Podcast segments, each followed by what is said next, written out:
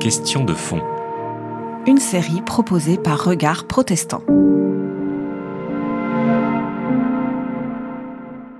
Est-ce qu'il y a du nouveau depuis que vous êtes en Israël? Est-ce qu'il y a des recherches qui ont été faites nouvelles? Est-ce qu'il y, a, est qu'il y a des nouvelles de, de Qumran oui, bien sûr, il y a toujours des, recherches qui sont faites sur Qumran.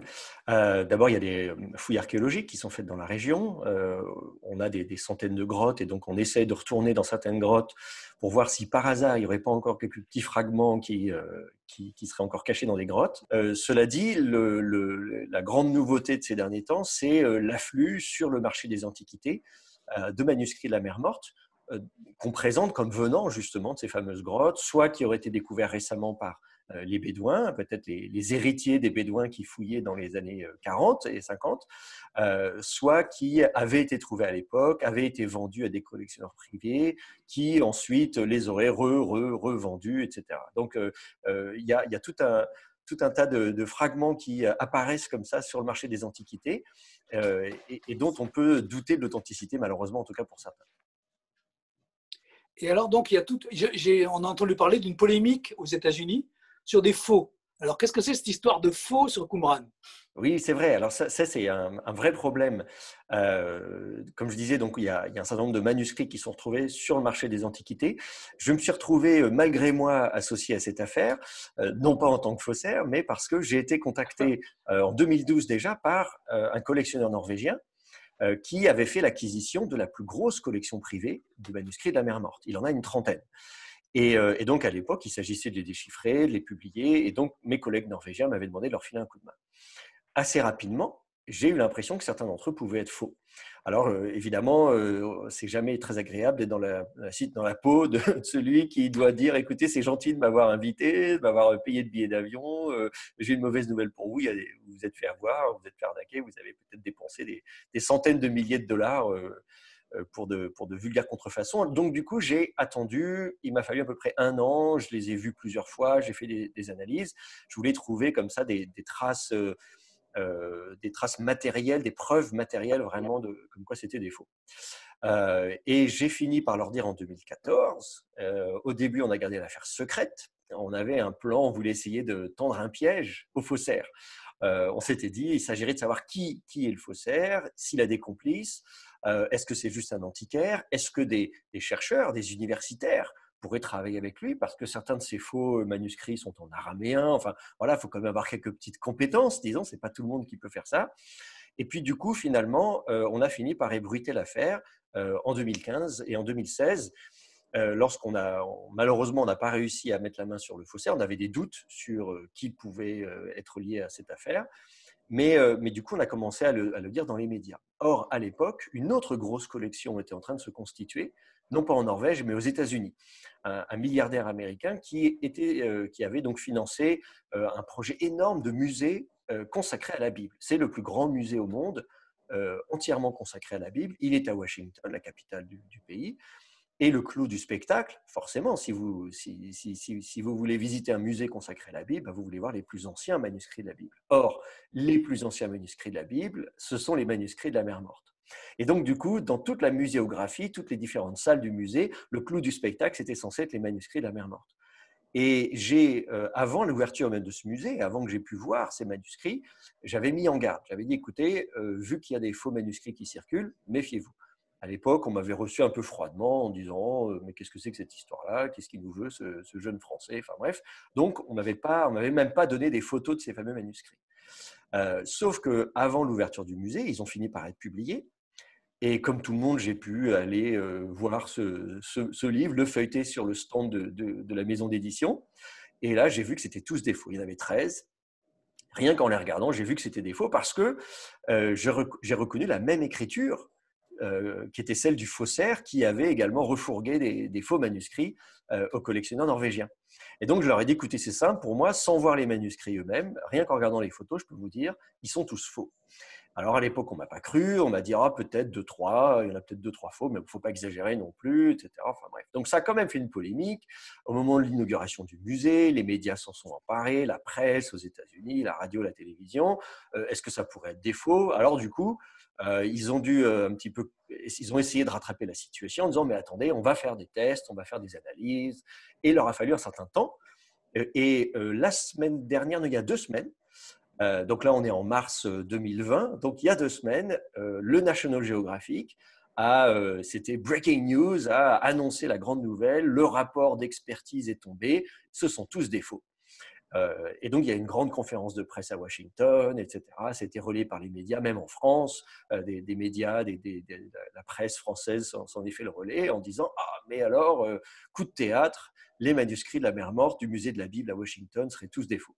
Alors c'est assez amusant pour moi parce que finalement c'est quand même ce que je leur ai dit en 2016. Donc euh, voilà, ça fait pratiquement quatre ans, en tout cas plus de trois ans, trois ans, trois ans et demi que, je leur ai dit.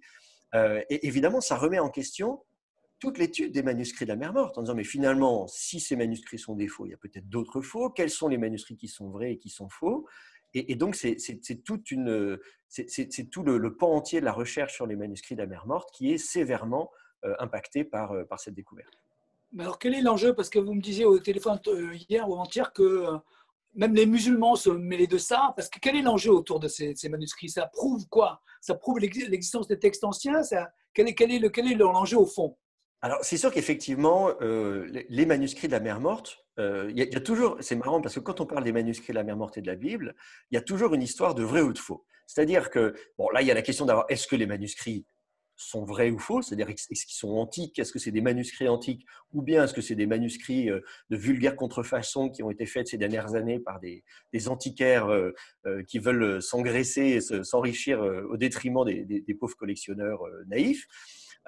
Mais même à supposer qu'ils soient authentiques, et pour la plupart ils le sont, hein, il, y a, des faux, mais évidemment pas tous. Là, on parle de quelques, faux, quelques dizaines de, faux euh, sur pratiquement un millier de manuscrits. Donc, on n'est quand même pas, il ne faut pas jeter le bébé avec l'eau du bain. Mais c'est vrai que même pour les manuscrits qui sont authentiques et qui datent euh, d'il y a 2000 ans, plus ou moins, euh, quelques siècles, il y a des manuscrits de la Bible qui sont les plus anciens manuscrits de la Bible et qui diffèrent du texte biblique euh, que nous lisons aujourd'hui, euh, tous les jours, quand nous, dans nos lectures personnelles ou quand on va à l'église ou à la synagogue, etc. Et du coup, euh, il y a cette idée que la Bible aurait été falsifiée. Et donc que les manuscrits de la mer morte montrent que la Bible a été falsifiée, puisque les manuscrits de la mer morte préserveraient le vrai texte biblique, alors que le texte qui a été transmis au fil des siècles par les juifs et les chrétiens aurait été falsifié. Et c'est effectivement ce qu'on entend dans certains milieux, y compris, mais pas que dans certains milieux musulmans, où, parce qu'évidemment, le Coran s'appuie sur la Bible, sur la Torah et l'Évangile. Le Coran, à de nombreuses reprises, suppose que les lecteurs du Coran ont lu leur Bible. Euh, on ne va pas vous re-raconter l'histoire des patriarches, on ne va pas vous re-raconter l'histoire de Jésus. On suppose que vous avez lu votre Bible. Et donc le Coran se présente comme étant une prédication sur la Bible, comme étant un enseignement sur des traditions bibliques et que donc le lecteur du Coran a déjà lu la Bible. Or, euh, si le Coran invite à lire la Bible, dans certains milieux musulmans, euh, je parle de milieux, disons, fondamentalistes, je ne parle pas évidemment de, milieux éclairés, mais dans ces cas-là, dans certains milieux, on déconseille la lecture de la Bible euh, aux, croyants musulmans. Alors, alors, maintenant, comment justifier de déconseiller la lecture de la Bible alors même que le Coran suppose qu'on a lu la Bible? On dit, mais parce que la Bible, telle qu'elle a été transmise par les juifs et les chrétiens étaient falsifiés.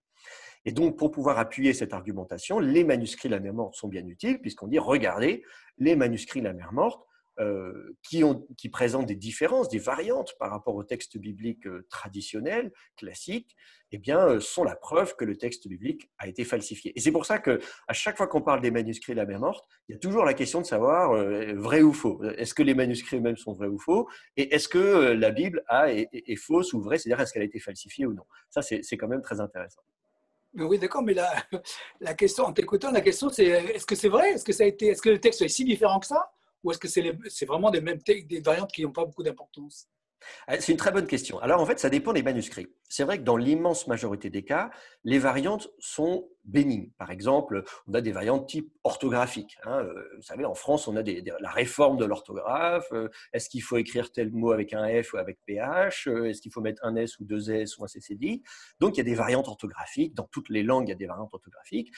Et, c'est vrai notamment dans les manuscrits de la mer morte. Les variantes les plus nombreuses par rapport au texte biblique le texte reçu, disons, qui est lu traditionnellement à la synagogue et qui sert de base aux versions françaises de la Bible, l'immense majorité des variantes sont de type orthographique.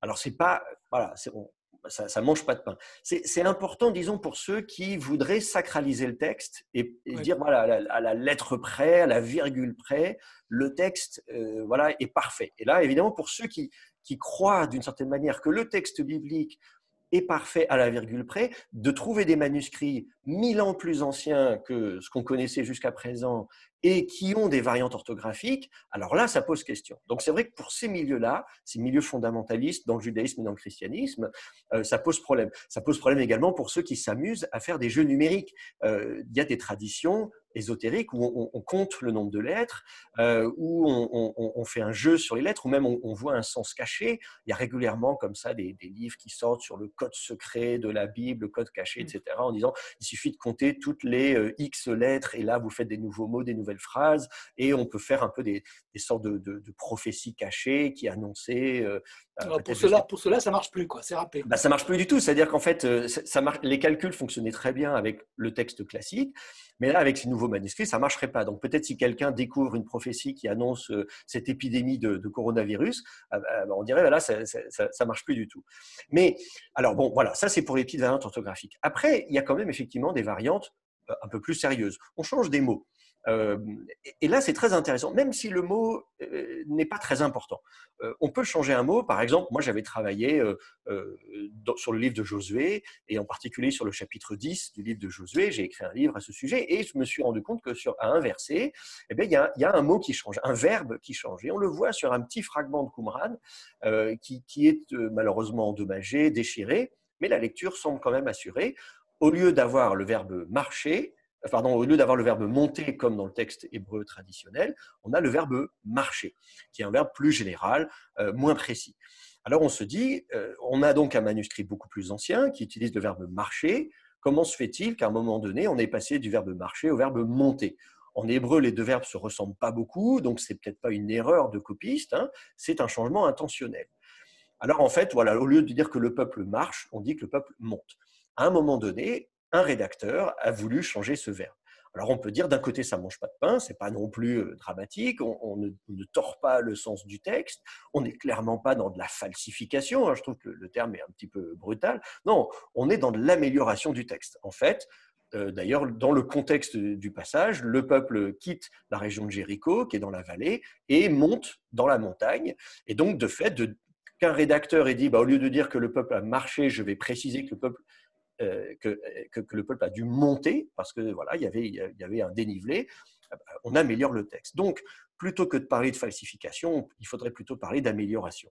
Donc, euh, c'est mieux, disons, de, ce point de vue-là, que de parler de falsification. Cela étant, ça montre aussi que les, les, scribes étaient aussi des rédacteurs, ils étaient aussi des éditeurs, ils avaient une vraie, une vraie activité éditoriale. Et ça pose quand même question, là encore, pour ceux qui Imagine, je disais tout à l'heure, ceux qui pensent que la Bible est là comme ça, à la virgule près, à la lettre près. Aujourd'hui, nous, un texte sacré, on n'aurait pas l'idée de le changer. On dirait pas, bon, bah tiens, allez, je vais changer un verbe, allez, je vais reformuler une phrase. Ça ne viendrait pas à l'esprit. Mais ça veut dire qu'à l'époque, à l'époque des manuscrits de la mer morte, qui est, qui est l'époque de la naissance du christianisme, l'époque de Jésus, en fait, on peut tout à fait euh, intervenir comme ça sur le texte euh, euh, sans pour autant le dénaturer, sans pour autant le falsifier. on n'est pas dans de la falsification, le texte reste toujours vrai, mais même d'une certaine manière, eh bien, on va, on va l'améliorer. Donc, je préfère parler d'amélioration ou de contextualisation du texte. On va peut-être réécrire le texte pour l'améliorer dans le contexte de lecture dans lequel il se trouve. Et ce contexte de lecture peut être différent selon que les, juifs, les communautés juives ou chrétiennes sont en, Palestine, selon qu'elles sont en Égypte, selon qu'elles sont euh, euh, en, Occident. On, va peut-être changer le texte, l'améliorer, mais j'ai pas vu, en tout cas pour l'instant, de, de, cas de, on pourrait parler de falsification. Je trouve que le mot est un petit peu fort. C'était Question de fond, une série de regards protestants.